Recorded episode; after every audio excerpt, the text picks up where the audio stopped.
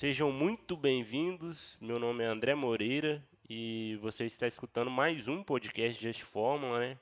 Mas dessa vez é um podcast um pouco diferente, é uma nova série que a gente está criando, né? Onde chamamos o convidado que já passaram pelo Fórmula Sai Brasil, ou seja, são ex-integrantes, e hoje seguiram essa linha automobilística e atuam na área de motorsports. A série se chama do F-Style Motorsports e o nosso convidado de hoje é o Bruno Finco. O Bruno participou do, do Fórmula pela equipe ESC USP de 2013 a 2017 e hoje ele trabalha na Optimum G, que é uma empresa bem conhecida no meio automobilístico, principalmente pelos formuleiros, né? pelo fato que seu dono é um dos juízes mais relevantes do FSI Mundial, que é o Claude Royale. E junto comigo, quem também vai bater esse papo com, com o Bruno e conhecer mais a trajetória dele é meu amigo Pedro Henrique. Aqui é o Pedro, estamos aqui para uma entrevista aqui com o Bruno. Oi, oi Bruno, oi André. Então, vamos embora para a entrevista aí, galera. André, fala Pedro. É, para começar as perguntas, queria perguntar para você, Bruno, como é que foi o início da faculdade? Por que você escolheu fazer engenharia mecatrônica? Por que você escolheu fazer na USP e em São Carlos? Conta um pouco para a gente do seu início aí na faculdade. Bom, desde sempre eu gostei de engenharia, desde criança. E é interessante que eu nunca gostei de carro, na verdade. Só que robótica me interessava bastante, a ideia de eu poder mexer com sensores, analisar dados no meu computador, poder fazer algo no meu computador e mudar em um sistema real foi sempre algo que, que me interessou. E eu sou de Ribeirão Preto, no interior de São Paulo. A USP de São Carlos é uma hora da minha casa, então meu sonho foi sempre fazer engenharia lá. Então, o meu foco foi entrar em engenharia mecatrônica, por ser relacionado à robótica, na USP São Carlos, perto da minha cidade. E é, aí eu entrei no curso em 2013. E você, disse aí que não, tipo, não, não tinha esse interesse de início com, com carro, né, e tudo mais. Então, como que iniciou esse interesse Fórmula Science? Como foi o início do seu envolvimento com a, com a equipe ESC USP?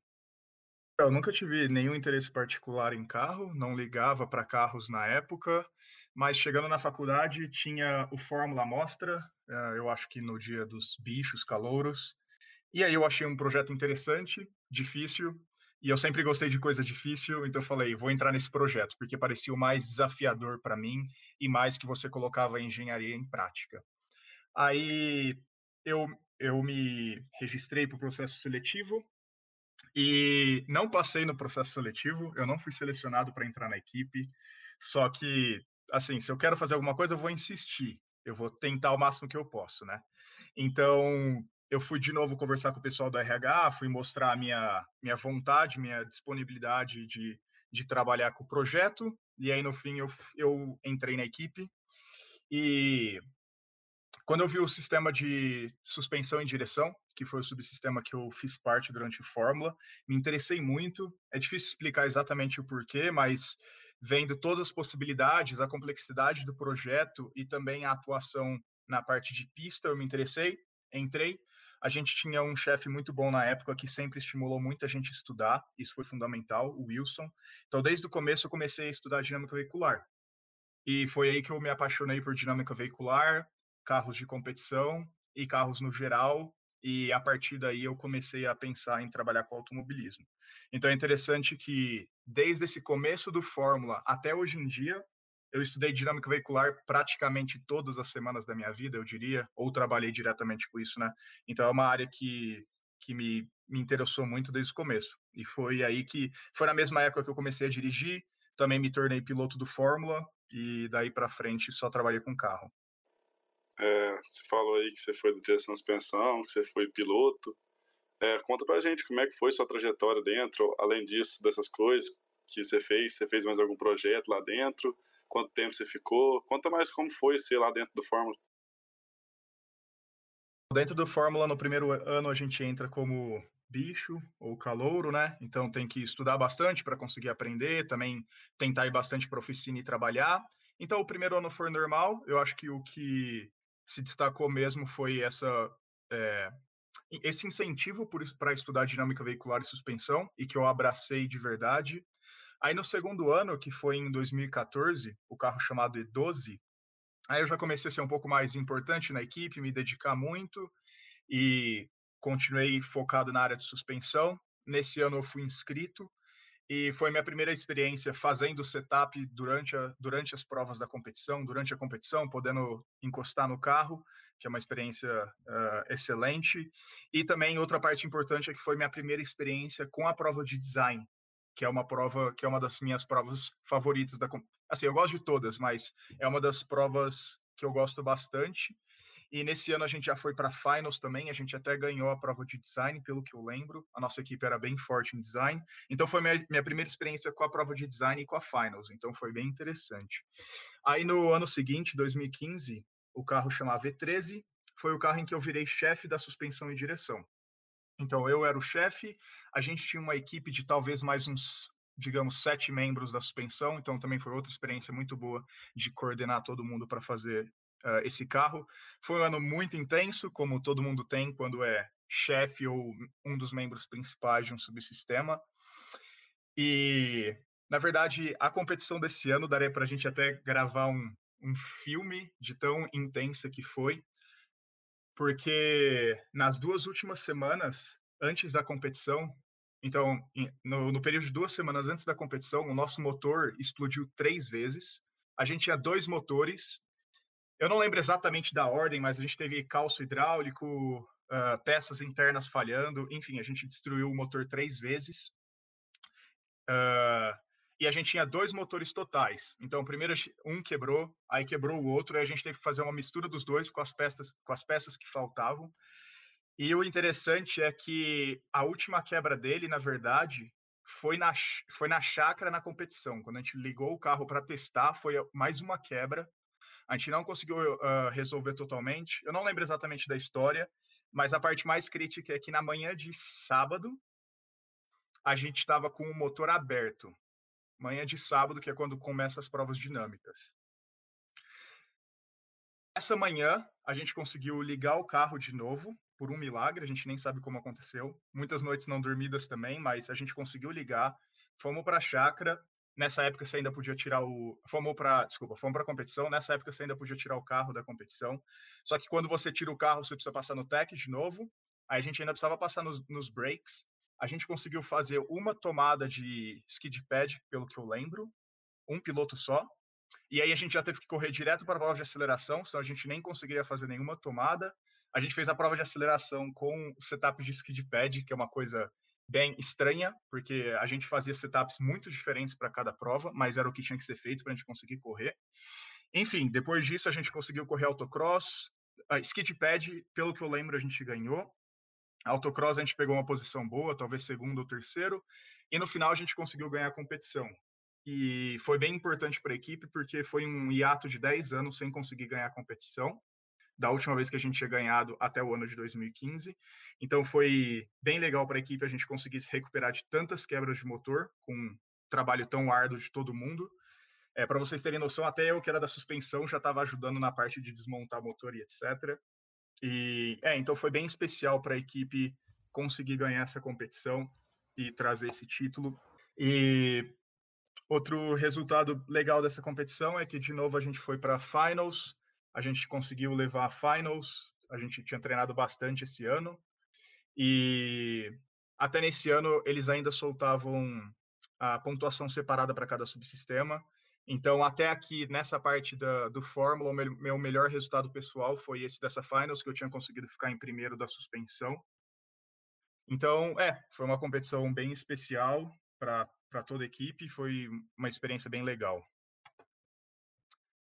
O ano seguinte, eu não era mais chefe da suspensão, isso era em 2016, só que eu continuei. É, na verdade, na, no começo desse ano, eu já tinha decidido que eu queria trabalhar com motorsport e apliquei para trabalhar aqui na Optimum G. É para trabalhar aqui na Optimum G. Deixa eu só te interromper. É isso que eu, que eu tava. Queria perguntar, né? Como que foi essa transição de não gostar tanto de carro assim e se vê totalmente na área. Foi logo de cara no início, no início que você entrou no Fórmula e foi aprendendo assim?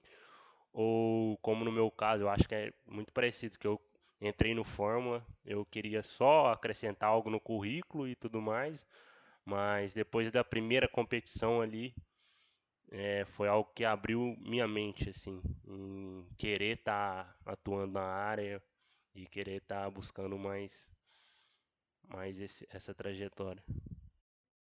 Comigo também não. Na verdade, é, eu acho que foi bem então. parecido com você. No meu caso, eu senti que eu queria trabalhar com isso no começo do meu segundo ano e acho que no final do meu segundo ano eu já tinha certeza que eu queria trabalhar com isso. Então, sim, levou um, levou um tempo para eu realmente me apaixonar. E aí, depois desse terceiro ano, na verdade, no final do meu segundo ano, eu fiz o curso da Optimum G aqui no Brasil. Isso foi em 2014. E aí eu criei a vontade de trabalhar na empresa, né? Porque era uma empresa muito relacionada com o que eu fazia em termos de dinâmica veicular, simulação e motorsport. E para entrar aqui na empresa, no geral você entra é, fazendo um, um, teste que é chamado é, é um teste e que você é chamado de internship test e que você tem que submeter um projeto e aí o pessoal da Optimum G avalia, uh, te dá feedback, pede para você mexer em uma coisa ou em outras áreas, desenvolver isso e aí quando você meio que prova o seu valor para a empresa, é, aí eles podem te dar aprovação ou não para vir aqui para os Estados Unidos trabalhar com eles. E geralmente é programar um software de simulação de dinâmica veicular. Então, assim que acabou essa competição, em 2015, no começo de 2016, nos primeiros quatro meses, eu foquei nesse projeto. Então, eu não estava relacionado com a equipe, apesar de eu ainda ir para a oficina e trabalhar de lá, eu não estava relacionado com o projeto. E aí, durante esses quatro meses, eu desenvolvi esse projeto e eu recebi o, o a aprovação do Cloud uh, no começo do ano, talvez em, não lembro se março ou abril, ele falou que queria que eu viesse para o Optimum G, só que para vir para cá você precisa se formar. Então, assim, eu fui aprovado na empresa e a, meu projeto acabou. Eu até continuei um pouco desenvolvendo um pouco mais ele, esse software, mas aí eu decidi voltar para a equipe.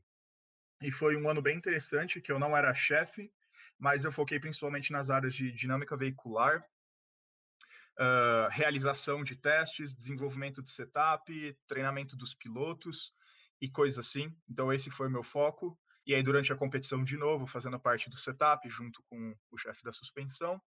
E foi minha terceira experiência fazendo parte do, da prova de design e também da Design Finals. Aí nesse ano eu não estava com uma apresentação específica, eu estava meio como um coringa para a equipe, até uma estratégia interessante, pelo menos na nossa equipe na época funcionava, eu fui meio que um coringa para a parte de dinâmica veicular e análise de dados. Então, eu ajudei um pouco o chefe da suspensão, ajudei um pouco a parte de análise de dados e um pouco, talvez tenha discutido um pouco sobre aerodinâmica, correlacionar com simulação. É, e nesse ano, então, beleza, teve a Finals, foi de novo super interessante, uma prova que eu gosto muito. E nesse ano a gente conseguiu ganhar a competição de novo, em 2016. E aí, no ano anterior, a gente não tinha conseguido arrecadar o dinheiro para ir para Michigan, porque quando você ganha a competição no Brasil, no geral você ganha a, a possibilidade de ir para a competição em Michigan.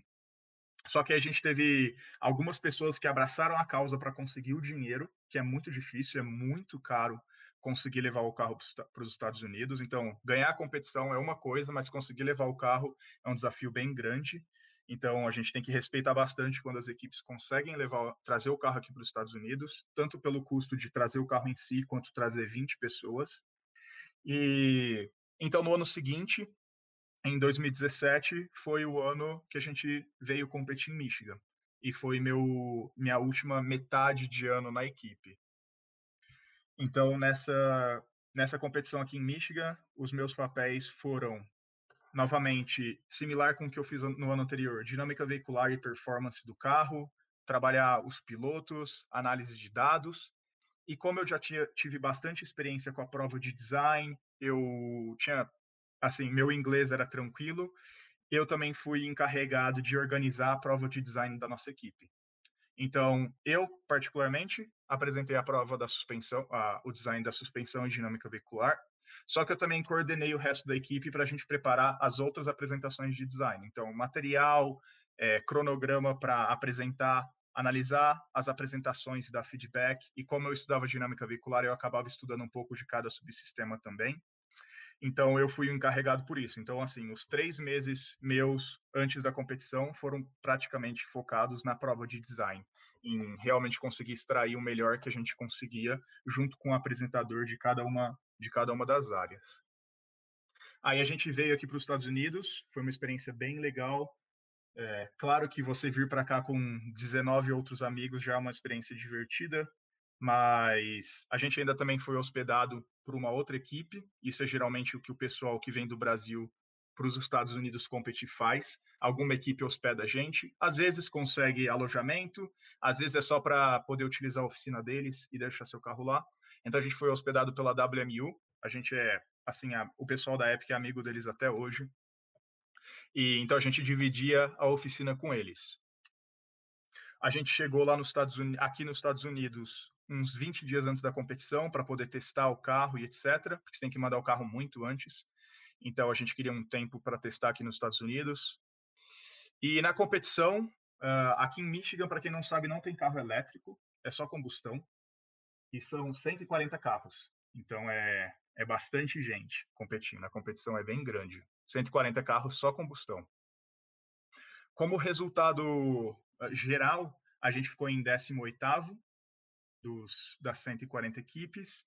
E eu acho que a nosso, nosso resultado principal foi na prova de design, que a gente conseguiu ir para finals. Foi um dos momentos mais legais assim do Fórmula. Claro que junto com, a, com as vitórias também foram legais, mas conseguir para ir para finals aqui nos Estados Unidos é bem legal.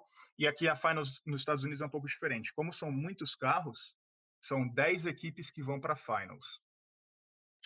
E, e aí, como resultado da finals, a nossa equipe tinha ficado em sexto lugar. Que, então, foi um resultado bem legal para a gente. A gente ficou bem feliz de fazer parte da finals e ainda ter um, um resultado relativamente bom na finals com o sexto lugar. É, uma dúvida minha aqui que você falou bastante sobre que nos últimos anos de equipe você teve um papel muito importante com a análise de dados e com o treinamento dos pilotos. É, tipo, na equipe sua, antes você já tinha isso? Ou foi você quem fundou isso na sua equipe? Cara, não fui eu sozinho, mas sim, foi na minha época que a gente pegou de ter um sistema de aquisição uh, mais simples, mais voltado para a parte de safety do carro, para ver se todos os parâmetros do motor estão ok, e começar a aplicar realmente a parte de análise de dado para performance. Então, assim, foi, começou a ser construído desde antes de mim, ter acelerômetros e etc., mas foi comigo, gostando dessa área e estando na equipe por tantos anos, que a gente conseguiu consolidar isso. Então, todo ano eu tinha muito contato com o pessoal da eletrônica para conseguir mostrar para eles quais sensores eram os mais importantes, o que a gente conseguia fazer com eles. E assim que eles desenvolviam, eles passavam para mim os dados e a gente tentava refinar, porque, por exemplo, não adianta você conseguir aquisitar um dado e ser super difícil de usar, você não tem um software para analisar, você não tem nenhuma ferramenta para explorar isso, né? Então, sim, durante esses, digamos, quatro anos foi quando a gente conseguiu evoluir bastante nessa parte, tanto de colocar mais sensores voltados à performance, quanto também de aumentar a aquisição. Então, eu não vou falar que não vou falar que tipo fui eu, porque é o pessoal da eletrônica que tem todo o crédito por isso. Eu só era a pessoa incentivando a, a ter esse desenvolvimento. E quando vocês adquiriram esse data logger, é, qual foi, né? Tipo assim.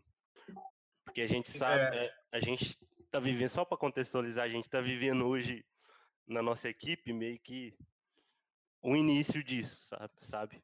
Uhum, é, eu e o Pedro iniciou um setor de, de aquisição de dados também, só que é um investimento que, querendo ou não, dá um retorno direto, né? E, e outra pergunta que eu tenho também é se isso refletiu diretamente nessa evolução, né? Se for pegar. Vocês estavam certo. muito tempo sem ganhar a competição uhum. e eu ia ganhar duas competições.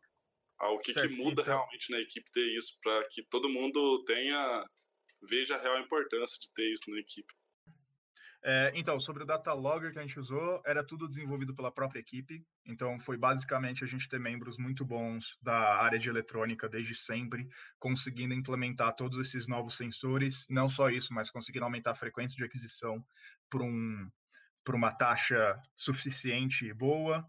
e também conseguir fazer o sistema robusto, funcionar nos testes e esse tipo de coisa. Sobre o que mudar, esse que é o ponto. Não é mágica. Não é porque você tem sensor que o seu carro começa a ser muito rápido. Um dos pontos principais e um dos mais difíceis, junto com conseguir implementar isso, é saber explorar esses dados. Porque conseguir fazer validações do sistema e etc. é bem útil, mas vai ser muito útil para o projeto do ano seguinte ou para a prova de design. Você validar o seu carro não vai fazer seu carro mais rápido. Só que a parte de conseguir explorar esses dados e fazer o seu piloto mais rápido com isso, infelizmente não é uma coisa que eu consigo responder em um minuto aqui. É realmente toda uma, uma não uma ciência, mas é toda uma área por trás disso, de como conseguir utilizar esses dados e auxiliar o seu piloto a melhorar. Então, talvez é uma coisa que a gente possa explorar no futuro. É uma das coisas que um dos seminários da Optimum já explora, que ele é chamado de Data Driven uh, Performance Engineering Seminar, que é basicamente você conseguir tomar decisões baseadas em dados, não só em achômetro. Então, é, essa é a resposta. E se a equipe começou a ganhar por causa disso? Não, não foi por isso.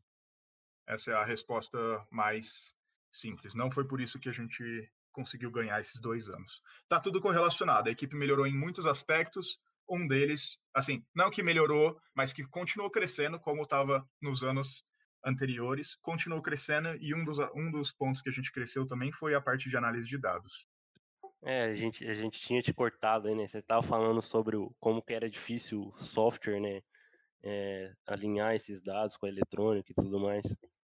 É, sim. Uh, então, é, a tarefa é que são nessa parte de eletrônica e sensoramento são muitas tarefas diferentes, né? Tanto ter os sensores que você precisa, quanto ter a taxa de aquisição que você precisa, quanto conseguir ter uma plataforma, ferramentas ou um software que você consiga explorar esses dados.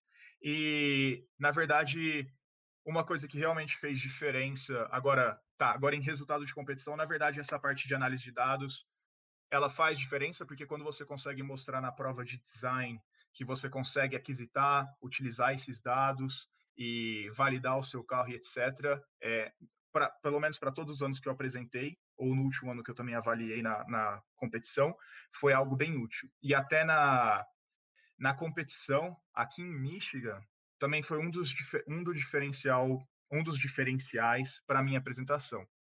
Então, aqui em Michigan, depois eu fui descobrir pelos juízes que eu tinha conseguido o primeiro lugar na, na prova de suspensão, de, das 140 equipes na prova de design. Então, acho que assim, no resultado pessoal, para mim, foi o, o melhor que eu tive no Fórmula, pelo menos mais individual, digamos. E grande parte disso é porque a gente não tem o carro mais caro, a gente não tem os maiores recursos, só que é muito legal ver que se você tem muito conhecimento, se você consegue aplicar esse conhecimento e se você consegue investir seu dinheiro e sua energia nas coisas certas, os juízes conseguem valorizar isso. Então, eu tinha bastante validação do carro, correlação, correlação de simulação com dados reais, conhecimentos gerais de dinâmica veicular, que eles avaliam muito, pelo menos aqui a, em Michigan. Então, eu acho que tudo isso junto possibilitou que que eu tivesse, que eu conseguisse esse resultado na área de suspensão e junto com uma apresentação muito boa em todas as outras áreas que a gente conseguiu um resultado bom no design. E todas as, quase todas as áreas utilizavam sensoriamento e análise de dados também. É, eu acho que muito das coisas que até o próprio Cloud fala, né, que tudo que você puder simular e colher dado é, é bom, né? Ele cita que se você puder simular o carro girando, é bom todas as situações Sim. do carro é bom, né? Não sei Sim, se é, é, essa a mentalidade. É, eu penso um pouco diferente do Cloud em muitas coisas. Assim, simulação é sempre bom, análise de dados é sempre bom, mas você precisa fazer alguma coisa com isso, sabe? Ter a simulação por ter. Às vezes você consegue mostrar na prova de é, design, é, ganhar alguma pontuação, mas eu acho que você tem que realmente ver como fazer simulações mais úteis e que você consiga traduzir isso para performance na pista, ou melhor entendimento do projeto, ou um melhor projeto no ano seguinte. Então, sim, simulação é importante, mas eu vou um pouco mais devagar nessa, em termos de simulação em si, em realmente tentar fazer proveito delas e não só simular por simular. Mas claro que assim, mesmo simular por simular, você vai estar aprendendo, você vai conseguir gerar mais material, entender melhor o seu projeto, e isso com certeza é muito válido. É, eu acho que eu concordo com você que também eu acho que simulação e análise de dados, se não for usado para melhorar o carro, não adianta muita coisa, né? Que tudo você deve fazer num carro deve melhorar a performance dele, que é o objetivo no final. Sim, eu diria que melhorar. Assim, quando você está numa corrida, você só se importa em melhorar a performance, ponto. Quando você está no Fórmula, eu diria que você. Duas coisas seriam válidas com análise de dados: você melhorar o carro diretamente ou melhorar o seu conhecimento e entendimento do seu subsistema ou do carro no geral. Eu acho que mesmo que você não consiga traduzir diretamente para o carro, se você conseguir ganhar mais conhecimento, eu ainda acho válido. Mas sim, eu concordo totalmente com você. Eu acho que é até uma meio que uma lista de, de avaliação para quem é, é, juiz, né?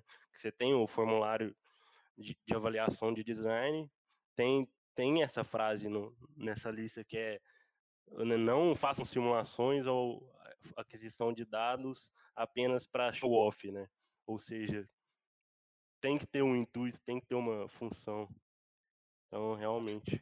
Sim, mas assim, até você conseguir, até eu conseguir chegar no ponto em que eu realmente conseguia aplicar os dados e usar os dados para entender o carro, eu quebrei muita cabeça fazendo coisas que não eram úteis. Então, você tem que passar por esse, por esse ponto. Só acho que você só tem que ter na cabeça que esse não é o final.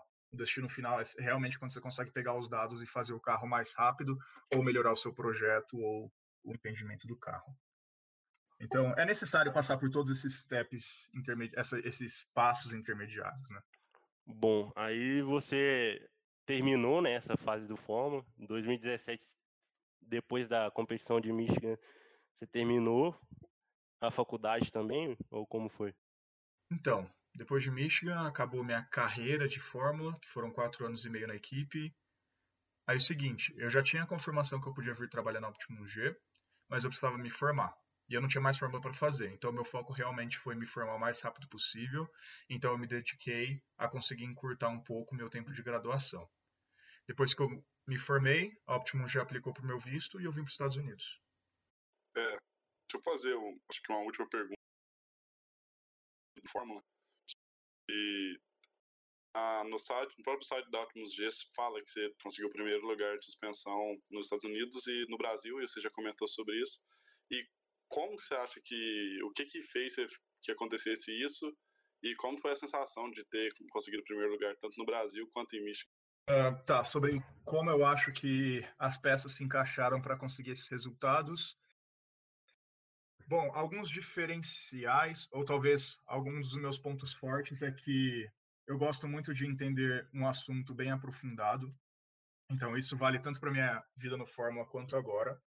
Eu não tento, por exemplo, eu não gosto de simplesmente aceitar que uma coisa acontece e, e eu só sigo isso. Então, eu não gosto de aprender uma receita e seguir isso. Eu realmente gosto de entender o porquê. Só para dar um exemplo mais prático, e quem é da suspensão vai entender, eu não gosto de simplesmente aceitar que uma ARB mais rígida na dianteira vai causar mais understeer, ou que um diferencial com mais pré-carga vai causar menos resposta em entrada de curva e mais estabilidade em frenagem, ou que mais ângulo de ataque na asa traseira vai aumentar a estabilidade e diminuir a resposta. Eu realmente gosto de entender o porquê. O que aconteceu? Durante muitos anos estudando os porquês, quando chega em questões mais complexas, você consegue montar esse quebra-cabeça. Então, esse é um dos, eu diria que é um dos diferenciais. Eu sempre gostei muito. Então, na parte de suspensão, no começo, eu estudei muito dos tipos de suspensão em cinemática. Depois, quando eu fiz o seminário do Optimum G, eu comecei a estudar muito da parte dinâmica, resposta do carro, utilidade de setup. Aí eu tive a possibilidade de trabalhar com o Optimum Tire e com os dados do TTC. Para quem sabe, para quem trabalha com pneu em fórmula vai entender o que eu estou falando. O Optimum Tire é um software, inclusive, da Optimum G. Então, aí eu consegui me aprofundar muito em pneus. Depois eu fiz Lap Time Simulation, simulação de tempo de volta, consegui me aprofundar nisso. Então, acho que foram várias coisas. E, ao mesmo tempo, eu tive uma equipe bem estruturada, com pessoas muito capacitadas que me possibilitaram colocar em prática tudo isso. E mais, talvez, muitas noites não dormidas e muitas horas de trabalho, bastante dedicação. Eu acho que foi tudo, tudo isso junto. Então, e aliado aos meus quando eu fui para a competição, eu acho que eu tinha, é, eu tinha quatro anos de equipe, então acho que quando eu fui para Michigan, né?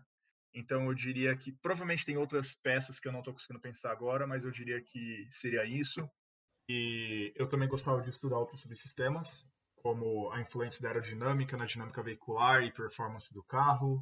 eu gostava de realizar simulações e correlacionar com coisas em pista, eu gostava de pilotagem, do desenvolvimento de setup.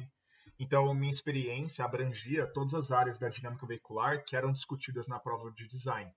Então, cada juiz na prova da Finals abordava um assunto diferente, mas eu consegui uma boa pontuação com cada um deles.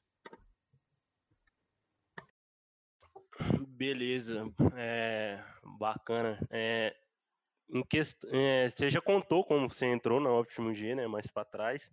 É, a gente queria perguntar qual que, como foi o início da, na empresa, né, e como foi tudo isso e qual sua atual função hoje, como você trabalha, né?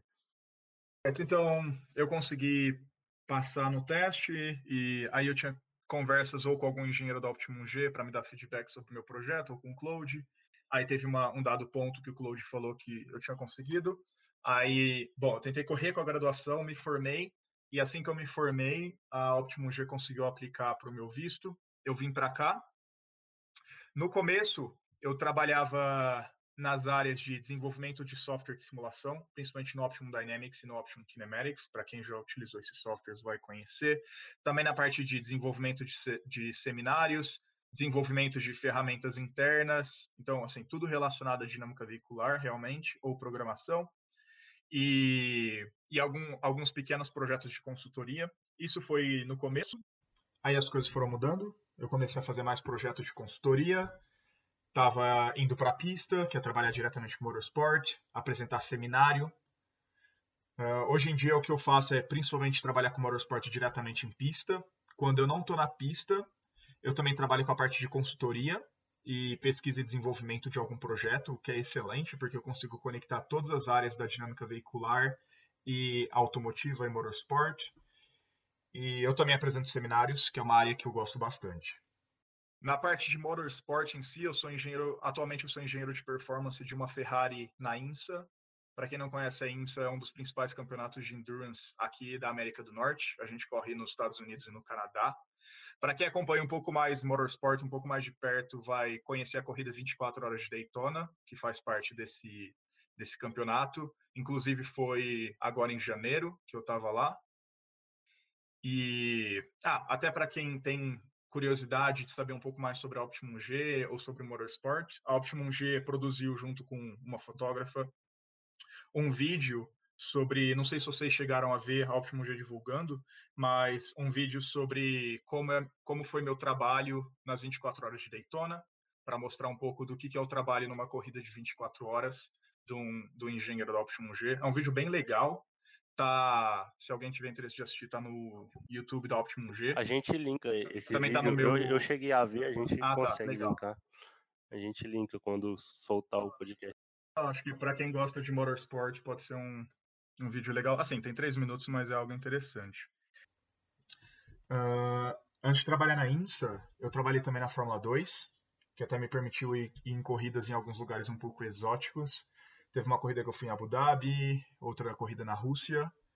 E Fórmula 2 é uma categoria bem interessante. Fora isso, eu também já fiz outra categoria de GT aqui na América do Norte, que chama GT World Challenge.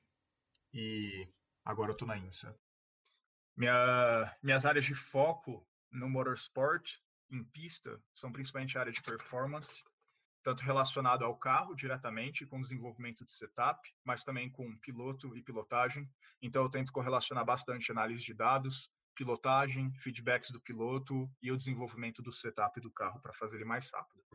Então, essas são as áreas principais do motorsport que eu faço. É, para quem não conhece a, as 24 horas de Daytona, é a primeira corrida que o Ken Miles ganha no Ford vs Ferrari, um filme que acho que bastante gente é E outra coisa, é uma pergunta, mas acho que é uma dúvida minha, assim. É, acho que todo mundo, não todo mundo, mas grande parte das pessoas que está no Fórmula SAI tem o sonho de um dia trabalhar com motorsport. Que dica você daria para uma pessoa que quer entrar no, nessa área, quer trabalhar com isso? Certo. Então, é, assim, não existe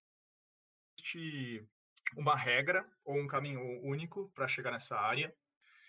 Eu diria que os pontos principais é rala, vai muito atrás. Se tem uma coisa que você tem que saber é que não vai cair no seu colo, digo, de qualquer pessoa que queira entrar nessa área. Algumas dicas são: entre em contato com equipes, manda e-mail, telefonema, é, peça para acompanhar a corrida, mesmo que seja só estar tá lá do lado e acompanhar, ver se alguma equipe deixa. Peça estágio na equipe, porque é muito difícil eles. Tipo, uma equipe é bem restrita em número de pessoas que podem transportar é e etc. Isso que eu ia comentar, tipo, normalmente você não vê tal equipe abrindo vaga para engenheiro. Geralmente é algo muito interno. Quando abre uma, uma vaga, eles já estão procurando em alguma outra equipe ou algum conhecido deles. Então não é igual numa empresa comum, que você vai esperar abrir uma vaga, vai aplicar, eles vão ver seu currículo, não é bem assim. E geralmente eles não vão querer contratar como engenheiro diretamente alguém sem experiência, sabe? Por isso que eu acho que é uma ideia muito boa ir atrás, tentar estágio, conseguir o máximo de contatos e pedir a opinião deles, a ajuda deles, aprender o que é necessário, o que as equipes precisam. Mas é o que eu falei, cada um vai ter um caminho diferente. Eu diria que é realmente ir atrás e se esforçar bastante. Tem um vídeo que a Bia Figueiredo, piloto da, da Stock Car, soltou recentemente. É um vídeo interessante que ela conversa com alguns engenheiros da Stock. Então, para quem quer seguir nessa área, pode ser outra, outra ideia de dar uma olhada para ter para saber algumas outras opções. O vídeo chama Como Eles Chegaram Lá, ou algo assim, uh, e é com os engenheiros da Stock. Esse vídeo está no YouTube também. Oh, bacana. Eu não sabia desse vídeo, vou dar uma olhada. Sim, é, é, é legal o vídeo. É, eu vou dar uma olhada, eu linko ele também no, ah, no podcast. Eu acho bem útil. É, eu acho que é um, uma, uma pergunta que todo mundo faz, né? Você já até comentou comigo, né? É, como é trabalhar com o Cloud e se você trabalha né, diretamente com ele? Porque sim, eu trabalho. trabalha mais com, com as equipes, né? ou não? É, sim, eu trabalho diretamente com o Cloud. O Cloud ele não desenvolve nenhum projeto diretamente. Ele está coordenando a empresa, recebendo os projetos, conseguindo os projetos, distribuindo. Então, sim, eu trabalho, falo com ele praticamente diariamente. É, e eu gosto de trabalhar com ele. Ele não é tão amedrontador ou rude como ele é com os estudantes na competição. Ele respeita a gente bastante, é bem, assim, bem atencioso. Claro que qualquer chefe de empresa, ele às vezes ele tem que ser um pouco mais duro e etc, mas eu diria que é uma eu tenho uma imagem muito diferente dele do que os estudantes hum, têm, né? Uh, uma coisa que eu gosto bastante no Cloud de trabalhar com ele é que ele é bem, digamos, sonhador e idealizador. Então, algumas ideias que podem parecer fora do que a gente consegue podem se concretizar em projetos bem interessantes. Então, essa é uma, uma coisa legal. E outra coisa é que, assim, ele tem um, pro, um problema, ele vai te passar para resolver. Ele não vai ter a resposta. Só que ele vai estar disponível para conseguir o que você precisar para resolver esse problema. Então, por exemplo, ele vai estar disposto a conseguir um livro para você que você precisar, papers, é, cursos, uh, te colocar em contato com pessoas ou do motorsport ou da indústria automotiva que você precisa precise conversar. Então, até tem, assim, pessoas que escrevem livros famosos de dinâmica veicular, ele já me colocou em contato com essas pessoas para conseguir discutir coisas. Então, esse é, é, algo bem interessante na forma de gestão dele. Então, é, basicamente, quando você está na empresa, você tem uma visão de, bem diferente do que quando você está sendo avaliado por ele na prova de design. É, você chegou a ser avaliado por ele na prova de design? É, isso foi bem interessante, porque em, no Brasil eu não fui. No ano que eu, nos anos que eu apresentei, ele não não estava aqui. Só que eu fui em Michigan. Então, na finals, que eu falei que tinha uns 10 juízes, eu fui avaliado por ele. Então, ele estava focando na parte de correlacionar simulação com métricas que o piloto sente na pista.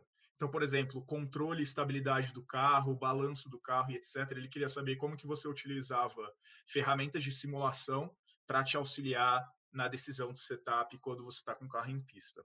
Então, foi bem legal. E isso eu acho outro ponto bem interessante das competições e que eu acho que as, os estudantes deveriam explorar bastante, é que muitas vezes na competição pode ter algum potencial contato para você conseguir, seja para ir para essa área ou até para outras áreas que tem vários juízes na competição que não são de motorsport em si, são da indústria automotiva ou de outras áreas. Então, por exemplo, você apresentar para o Claude, você consegue o contato dele, você consegue chamar a atenção dele ou não, E não só com Cloud, mas com outras, tanto no Brasil quanto no, nos Estados Unidos. Nos Estados Unidos até foi uma chance bem legal para mim, uma oportunidade bem legal, porque o meu avaliador, tanto do design, e ele também foi para finals, ele era chefe de equipe de uma equipe aqui de NASCAR, uma equipe boa aqui nos Estados Unidos. E assim, como ele tinha gostado da minha apresentação, ele falou que teria interesse em me trazer para os Estados Unidos para tra tra trabalhar com ele. Então foi outro exemplo de que juízes podem ser contatos muito bons para você conseguir trabalho em alguma área. E tanto no Brasil também. Então eu acho que uma estratégia boa é você conseguir, se for um juiz que de uma empresa que te interesse, se você conseguir chamar a atenção dele, talvez pe pegar o contato dele, aproveitar para trocar uma ideia para entender como entrar naquela empresa, o que, que ele acha, se seu seu perfil se enquadra, etc. Eu acho que é um ambiente muito bom para conseguir fazer isso. Entendi. É, como, como é óbvio, né, que influenciou, né, você ter participado de Fórmula Sai, mas eu acho que a pergunta certa que eu queria fazer era se o que você fazia lá, lá na ESC USP, né, lá em 2015 e tal, é muito parecido com o que você faz nas equipes ou, tipo, muda alguma coisa?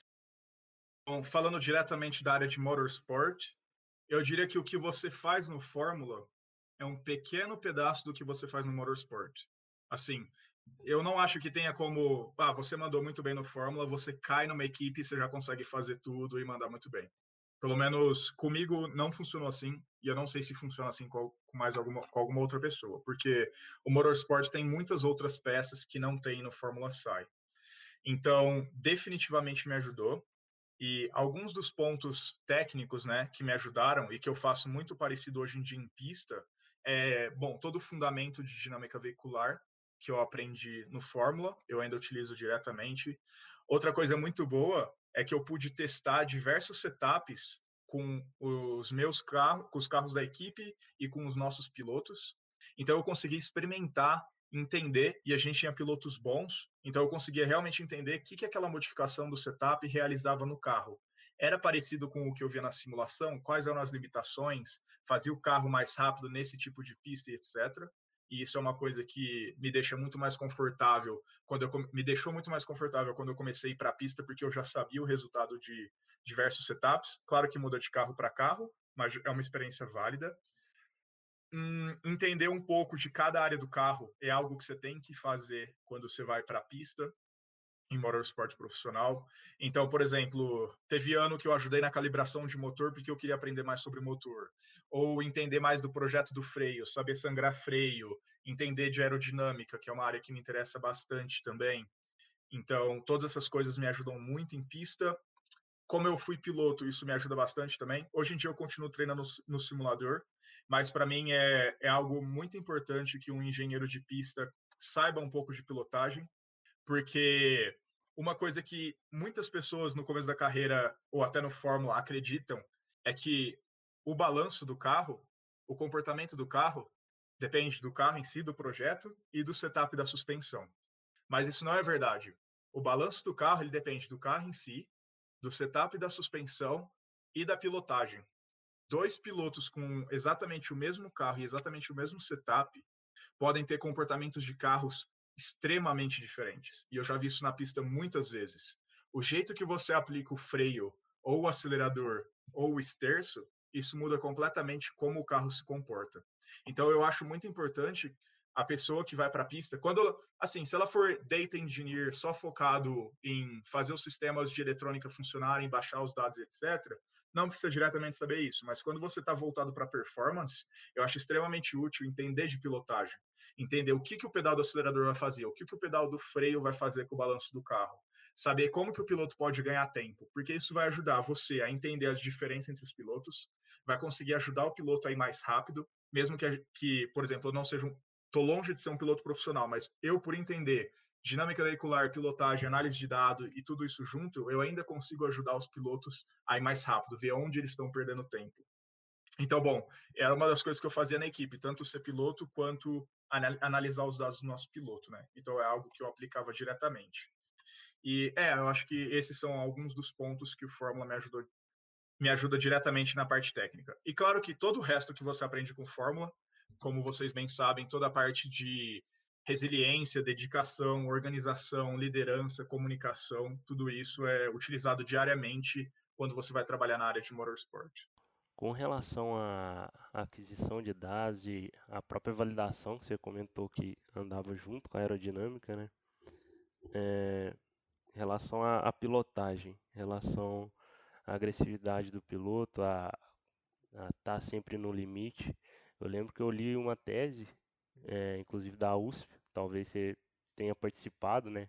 Uma tese de 2015, que realmente comparava dois pilotos, um, um piloto X que não era tão agressivo e um piloto Y que era bem mais agressivo e, e dava dados melhores para a validação da aero no caso. Sim, é, então, é, eu não sei se, se eu estava relacionado a isso ou não, mas isso é algo interessante porque numa equipe você pode ter o piloto mais rápido, mas não necessariamente ele vai ser o piloto que consegue te dar o melhor feedback e te ajudar a desenvolver o setup, né? Então, tinha um ano que a gente tinha dois pilotos muito bons, o Denis e o Marcola, e o Marcola era extremamente bom em te dar feedback. Ele conseguia entender o que estava acontecendo com cada pneu em cada parte da pista, era muito impressionante. Então, todo o desenvolvimento do setup era feito com ele. Aí a gente colocava o mesmo setup para os dois correres, às vezes o Marcola era mais rápido, às vezes o Denis era mais rápido. Mas isso é só para mostrar que não necessariamente o piloto mais rápido vai ser o melhor para desenvolver o setup e, e muitas vezes sim, mas é bem interessante isso tem piloto que consegue entender exatamente e consegue passar direta, exatamente o que está acontecendo com o carro. E na verdade isso é outro ponto interessante de engenheiros relacionados à performance, que um dos nossos trabalhos principais é conseguir traduzir o que o piloto está tentando te passar de forma extremamente subjetiva e emocional em algo mais concreto relacionado ao setup do carro, aos números que você tem, às suas simulações, à, su à sua dinâmica veicular. Então é isso que isso é outro ponto que o Fórmula te ajuda bastante a fazer.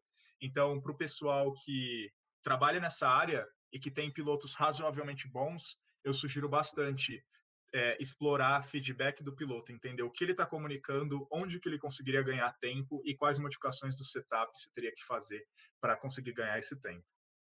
Porque é algo que você vai estar tá fazendo em pista também, se você for relacionado com performance. Só deixar os créditos aqui, que foi um, uma tese realmente que me ajudou bastante no início para entender e tal essa relação com a aerodinâmica e dinâmica veicular. Ah, é, o arquivo, né, é uma tese de mestrado que é do Diego Alejandro. Então, muito obrigado aí. Certo. É, legal. Ele foi o Ah, tá. Então eu estava eu tava relacionado a isso sim. Ele foi o chefe de aerodinâmica no meu ano no Fórmula no meu ano de chefe. Então, quando eu era chefe da suspensão, ele era chefe da aerodinâmica, e até quando eu falei que eu explorei bastante projeto de aerodinâmica correlacionado com suspensão, foi junto com ele. Então, enquanto ele estava gerando os aeromapas, aeromaps da, da aerodinâmica, eu estava definindo a rigidez da minha suspensão para conseguir explorar o máximo possível a aerodinâmica dele. Isso.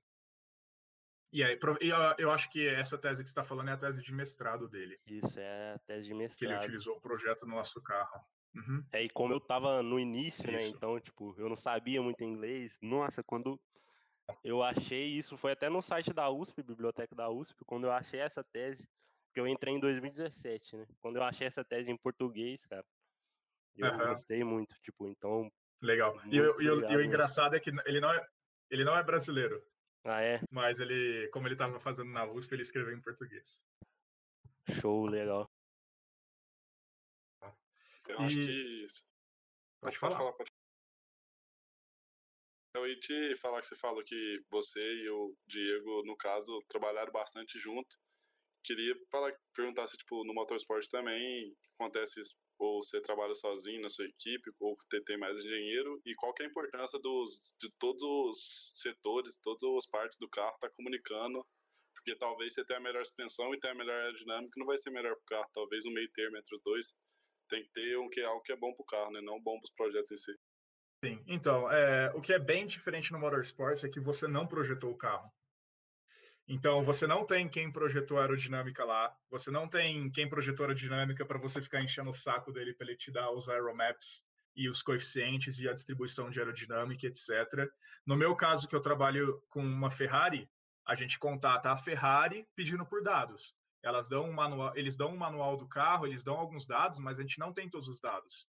Então, é, essa é um, eu diria que é uma, é uma grande diferença entre Fórmula SAI e Motorsport. Você não construiu o carro. Então, a gente não tem alguém para aerodinâmica, a gente não tem alguém para motor. Na nossa, uh, na nossa equipe, que chama Escuderia Corsa, a gente tem dois engenheiros, tem o Race Engineer e o Performance Engineer. O Performance Engineer, no caso, sou eu. E a gente tem que cuidar de todas essas áreas. Na, vamos dizer, na parte de performance análise de dados. Na parte de os, os sistemas funcionarem mecanicamente bem, aí a equipe tem vários mecânicos também para mexer no carro. Mas, assim, claro que a, nós, engenheiros, também estamos relacionados nisso, em conseguir identificar nos dados qualquer, problemas, qualquer problema e algo assim. Então, sim, assim, você tem um carro dado, ponto. Você tem que fazer esse carro ser o mais rápido possível. Se é sacrificar tudo de suspensão para ter uma aerodinâmica melhor, se isso for o que vai fazer o carro mais rápido, você vai fazer se for o contrário, ou então isso vai depender muito de pista e por isso que é um, é um esporte tão é, desafiador, porque a cada momento você tem que achar, é tudo questão de compromisso, como você mesmo falou, é conseguir achar um compromisso que vai fazer o carro mais rápido. E não necessariamente o carro mais rápido em uma volta, talvez na, na quali você vai querer isso, mas durante uma corrida você tem que ser constante e rápido durante todas as voltas antes de você trocar o pneu, por exemplo durante uma corrida de 24 horas, você tem que pensar não só na performance, mas também na segurança para o piloto não cometer um erro, na durabilidade do carro. Então, é, é, é, bem complexo e é realmente um compromisso entre todos esses sistemas. Bem legal. É... Eu queria, eu acho que o papo foi bem legal, bem legal mesmo. Show de bola. Pelo menos eu curti bastante. Espero que todo mundo tenha gostado aí. É, deixar um espaço aí para você deixar algumas declarações, divulgar algo, algum curso, seminário, que eu vi que você dá seminário no Brasil também, né? Ou falar Bom, primeiro eu só queria... que você não falou e tá com vontade de falar também. Isso eu queria fazer agora. Então eu só ia aproveitar para para dar um incentivo para as pessoas fazendo fórmula, porque eu acho que é uma das coisas mais divertidas que você faz e uma das mais úteis na faculdade. Não só se você for trabalhar com motorsport. Eu acho que esse é o ponto principal. Em qualquer área que você for trabalhar, você sai um engenheiro muito melhor de lá, mesmo que, que você não vá trabalhar com motorsport. E até uma coisa que às vezes as pessoas pensam é que, ah, eu não vou trabalhar com motorsport, então eu entrei na aerodinâmica, eu não vou estudar muito de aerodinâmica porque não é o que eu vou fazer da vida. Eu penso o contrário eu acho que mesmo que você não vá trabalhar diretamente com essa área, quanto mais você investir em uh, criar o seu conhecimento e também ganhar o seu espaço na equipe, mais oportunidades vão surgir para você. Então você consegue avançar mais no seu projeto, você consegue descobrir mais softwares, mais análises interessantes. Você consegue ganhar mais espaço na equipe e ter oportunidades por isso. Você consegue criar uma melhor prova de design que também auxilia muito a você criar as suas habilidades de comunicação e apresentação. Então, eu acho que isso é, é, Fórmula é realmente algo que vale muito a pena você investir o seu tempo. Claro que você, se você tem a motivação e se você gosta de fazer isso, senão não tem como. E também focar em aprender é, habilidades como liderança e comunicação, eu acho importantíssimo. E liderança em si é um pouco difícil de colocar em palavras, digamos, mas alguns pontos que eu acho muito importante e eu gostaria de comunicar só porque eu acho que é algo que realmente fez diferença na nossa equipe é você conseguir ser um líder que inspira as pessoas e que elas seguem, mas ao mesmo tempo sem ser autoritário. E isso é, é, é algo muito difícil de conseguir e muitas vezes você consegue pelo exemplo, tanto trabalhando muito e de forma inteligente, claro, e também respeitando as pessoas algo que eu fazia desde o meu desde que eu virei chefe no Fórmula e que eu faço até hoje é que uma regra que eu sigo é eu nunca vou ser rude ou subir a voz ou ser agressivo com alguém abaixo de mim. Se alguém acima de mim ou do meu nível tá tendo alguma discussão mais calorosa, tudo bem subir um pouco a voz, claro que com as devidas limitações, mas algo que eu já vi acontecer que me deixava muito triste é membros muito bons da equipe serem desmotivados porque o chefe dele estava sendo agressivo ou rude com eles sem ter a necessidade. Mesmo que a pessoa fez algo errado, não tem problema o chefe falar, o chefe reclamar, entre aspas, ou apontar, ou falar onde que a pessoa devia melhorar, ou até mesmo tirá-la da equipe se ela não consegue ajudar e se ela só está prejudicando a equipe. Mas quando você é agressivo ou rude, principalmente com alguém abaixo de você, você não faz a pessoa respeitar mais você, pelo menos comigo e com todos os exemplos que eu já vi é bem o contrário. Então eu acho que essa é uma sugestão que pode ser bem útil. E ainda no tópico de liderança, uma coisa também que eu sempre tinha é, na cabeça, é, me guiando nas minhas decisões, quando eu era um dos principais da equipe, era que você pode pensar da sua equipe, se você considerar todos os membros juntos, como um potencial de 100%. Um potencial é algo que você poderia fazer, mas que você ainda não fez. E o objetivo dos líderes da equipe é que você consiga explorar ao máximo esse potencial. Então, um líder ruim ou um líder não tão bem preparado, ele só conseguiria explorar 20% do potencial da equipe, por exemplo. Um líder excelente conseguiria, e eu já vi alguns em equipes de fórmula, conseguiria explorar 90% desse potencial total. E como que você consegue explorar tanto potencial? Principalmente motivando as pessoas e ainda acima disso não desmotivando elas. E porque, por exemplo, a cada membro que você desmotiva, que você foi agressivo, ou que você foi injusto, ou que você não deu atenção, você perdeu ele. Você já perdeu 5% desse 100%. Isso a cada membro, dependendo do, do tamanho da sua equipe. Então, se você consegue motivar ele, fazer o interesse dele crescer, e como que se faz isso? Um, respeitando, que a gente já discutiu.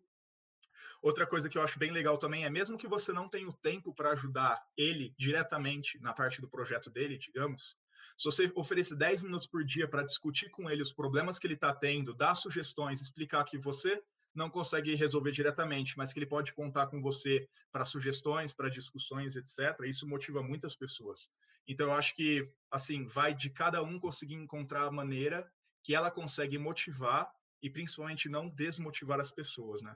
E isso, essa liderança bem, uh, que, que eu diria, forte, mas não autoritária, e junto com uma organização e uma disciplina de conseguir organizar a equipe inteira, seja num ambiente menor como um subsistema ou num ambiente maior como equipe inteira, eu acho que isso é o que realmente faz a diferença. Então não é os dados diretamente que fazem alguém ganhar uma competição, mas sim toda essa estruturação começando de cima e passando essa motivação até os membros mais novos da equipe.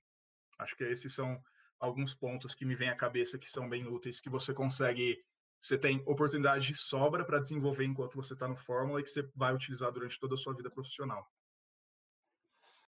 Concordo, velho, plenamente com tudo que você falou aí.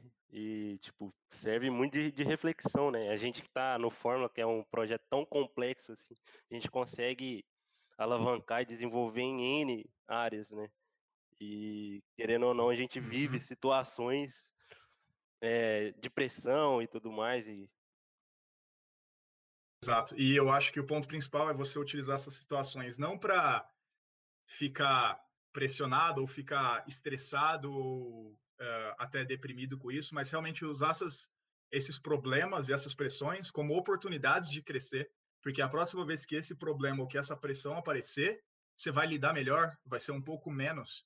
Então, assim, para alguém chegar do nada numa, numa posição alta de motorsport, e enfrentar toda essa pressão sem ter passado por um, por um fórmula ou por alguns anos sem essa pressão como estagiário ou algo assim, é difícil, viu? E mas toda essa experiência de anos passando por situações estressantes, difícil, te fazem crescer muito e quando você chega na vida profissional, eu posso te garantir que vão ser extremamente úteis, independente se você vai para motorsport ou para qualquer área, são bem úteis. E agora eu lembrei, na minha época, quando eu virei chefe, quando eu comecei a minha gestão, eu li dois livros. O Milliken, de Dinâmica Veicular, que é um dos Famoso. meus livros favoritos. Famoso Milliken. E também eu li outro que chama Empresas Feitas para Vencer. Eu não sei se vocês já ouviram falar dele, mas apesar dele ter o nome Empresas no nome, é, o que o autor descobre é que o ponto diferente entre uma empresa que é excelente e uma empresa que é só boa é realmente os líderes. Então, esse livro, eu diria que 70% dele é discutindo liderança.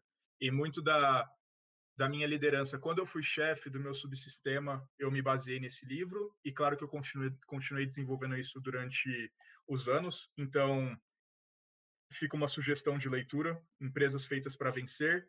Não é o livro o final dele não é exatamente sobre liderança, mas grande parte é, e realmente foi um livro que mudou minha vida, digamos. E eu sugiro para bastante gente, conhecidos meus mais próximos, e todos eles acham bem útil também. Então, geralmente eu sugiro que as pessoas, antes delas começarem a gestão de chefia delas, ou de diretoria, cada equipe chama de um jeito, que ela, eu acho muito válido ler esse livro para saber quais são boas práticas de liderança. É, aproveitando que você indicou o livro aí, você tem mais algum livro além do Midikin e esse que você indicaria para as pessoas aí, algum de aquisição de dados, não sei, de performance? Sim, uh, certo. Sobre. Então, um problema é, não tem nenhum livro que. Vamos dizer que eu comecei agora. Não tem nenhum livro que contém tudo que eu, hoje em dia eu sei que eu preciso saber, infelizmente. Então, realmente vai ser, do, vai ser o papel de cada um conseguir conectar diversas fontes e voltar para essa fonte quando você estiver mais desenvolvido e avançado, porque você vai entender novas coisas. Mas um livro de aquisição de dados uh, bem famoso e que é útil é o Data Analysis Techniques for Race Cars, ou alguma coisa assim. Do George Sagers, sim. Uh, é, sim, eu não, não, na verdade eu não encontrei outros livros bons. Eu encontrei alguns ainda mais básicos, mas não melhores que eles. Não vou falar que tipo é o melhor livro do mundo, mas eu ainda não achei alguma fonte muito melhor em termos de livro. E de dinâmica veicular no geral, é um livro bem conhecido na, na comunidade de Fórmula Psy, que chama Race Car Design, do Derek Seward. Eu acho um livro bem bom para quem quer se aprofundar um pouco mais na, ou começar, na verdade, a parte de dinâmica veicular. Então é, é um livro bom. Infelizmente, a maior parte das referências são em inglês, né? Você chegou a comentar dos cursos aí que você realizou, né? Sim, é, então, é, a Optimum G a gente apresenta dois cursos principais. Um deles chama Applied Vehicle Dynamics, Dinâmica Veicular Aplicada, e ela vai desde o intermediário de dinâmica veicular até o avançado, aplicação em pista. É um seminário que eu sou apaixonado desde a primeira vez que eu assisti em 2014 até hoje que eu, eu, eu sou um dos apresentadores. E outro seminário chama Data Driven Performance Engineering Seminar, que é basicamente, digamos que seria análise de dado, mas é como utilizar os dados para tomar decisões em pista, baseado em dados. Então, são duas fontes que eu também recomendo muito. Praticamente todo mundo que faz os seminários ama eles e ano passado a gente tenta apresentar eles no Brasil todos os anos. De vez em quando a gente apresenta ambos, de vez em quando só um, depende do quão corrido a gente está, depende do ano. Ano passado, depois da competição do Fórmula, eu apresentei o, o Applied Vehicle Dynamics, o de dinâmica veicular em Piracicaba, e assim, foi um seminário realmente sensacional. A turma era muito boa, quase todo mundo, quer dizer, uns 10 ou um pouco mais vindo direto da competição para assistir o seminário, por isso que a gente fez em Piracicaba, mais uns quatro ou cinco profissionais. E assim, a turma era muito boa, a gente teve discussões não só de dinâmica veicular, mas de motorsport no geral e principalmente como aplicar a dinâmica veicular no motorsport, que foram assim excelentes. Eu acho que todo mundo do seminário gostou muito e foi uma experiência bem legal. E bom, eu espero que se as coisas melhorarem, a situação agora melhorar e a gente conseguir apresentar seminários presenciais esse ano, muito provavelmente eu vou estar apresentando ou um desses dois ou ambos no Brasil. E fica o convite para quem quiser participar. Eu espero ver algum dos ouvintes lá e até mencionar que ficou sabendo do seminário por conta do podcast, ia ser bem legal. Bacana. E eu tenho certeza que qualquer um que queira ir para essa área ou se aprofundar em dinâmica veicular ou análise de dado fica, fica muito satisfeito com o seminário. É algo bem legal e que a gente tenta correlacionar muito a dinâmica veicular com o seminário. E até um dos lemas do nosso seminário é relacionado com uma coisa que eu já falei, que seria eu não, a gente não ensina receitas, a gente ensina metodologias. Então a gente não vai ensinar um truque ou algo de experiência, a gente vai ensinar qual que é a, a, o, o seu raciocínio por trás de cada decisão porque é quando você enfrenta situações na vida real que são muito mais complexas do que essas situações complicadas, você realmente consegue entender o que você está fazendo. Então, é, é algo realmente muito interessante que eu sou bem apaixonado por apresentar. É, no Brasil, os cursos são em português ou são em inglês também? Se sou eu apresentando, é em português. Ah, tá. Entendi. No passado, até a gente teve um problema que teve uma pessoa da Argentina vindo. Só que ele não falava nem inglês fluente, nem português fluente. Aí é assim, complicado. até chegar no seminário eu não sabia, é, não sabia exatamente que língua que ia ser ainda, mas assim, pessoal que assistia ouvia inglês caso fosse necessário. Mas não, como regra geral é em português se caso seja eu apresentando, ou em inglês caso, caso seja o Claude apresentando.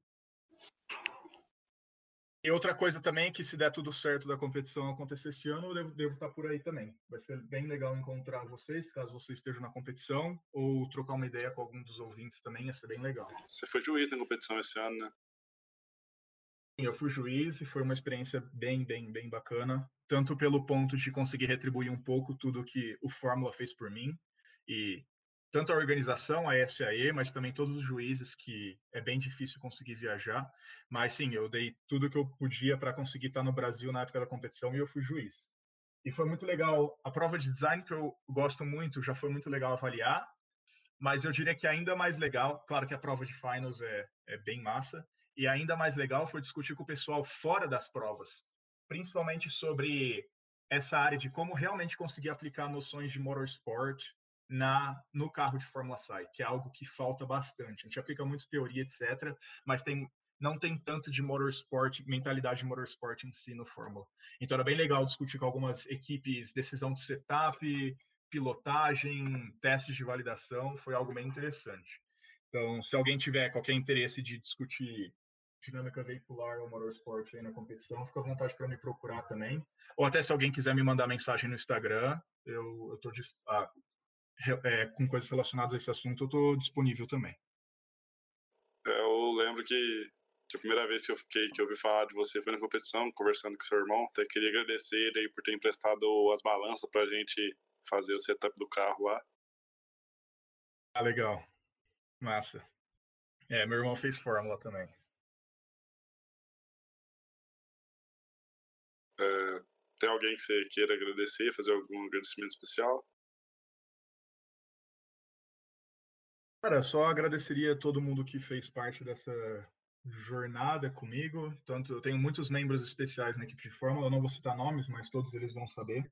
Eles foram muito importantes, eu só consegui realizar as coisas que eu queria e chegar aonde eu queria, né? E eu continuo tentando uh, por conta deles, sem dúvida alguma, tanto parte pessoal do Fórmula quanto amigos e família. Sempre tive um suporte muito grande. Então, dessa área foi sempre bem bem tranquilo para mim. Então, acho que seria isso mesmo. E, né, de novo, falar que eu estou disponível se alguém precisar de alguma ajuda ou alguma discussão. E também para parabenizar vocês pelo trabalho que vocês fazem, de tentar deixar essa comunidade de Fórmula mais unida, mais conectada. Acho bem legal o trabalho de vocês. Parabéns por toda a dedicação aí. Muito obrigado. Acredito que foi bem produtivo, né? A gente conseguiu cobrir todos os âmbitos aí de saber a sua história e descobrir o processo como como que faz, né, para chegar numa empresa como a Optimum G. E a gente criou essa série agora. Se você que está ouvindo aí gostou, deixa seu comentário no Instagram para gente, para incentivar a gente a fazer mais, né? É claro que, tipo, com essa conversa com o primeiro convidado que a gente teve, excelentíssima, já é um grande incentivo. Mas quanto mais pessoas participando interagindo, melhor, né? Mais é, podcast de qualidade a gente consegue estar tá trazendo aqui.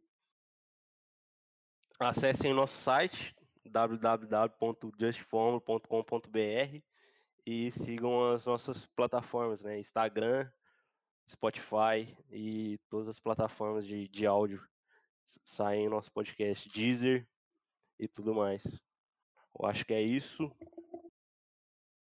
É, só agradecer a todo mundo que, que ouviu a gente aí, muito obrigado. Agradecer o Bruno por dedicar um pouco do tempo dele pra gente aqui, contar a história. Muito obrigado mesmo. Acho que no mais é isso, né? Valeu, pessoal. Um grande abraço, André e Pedro. Valeu.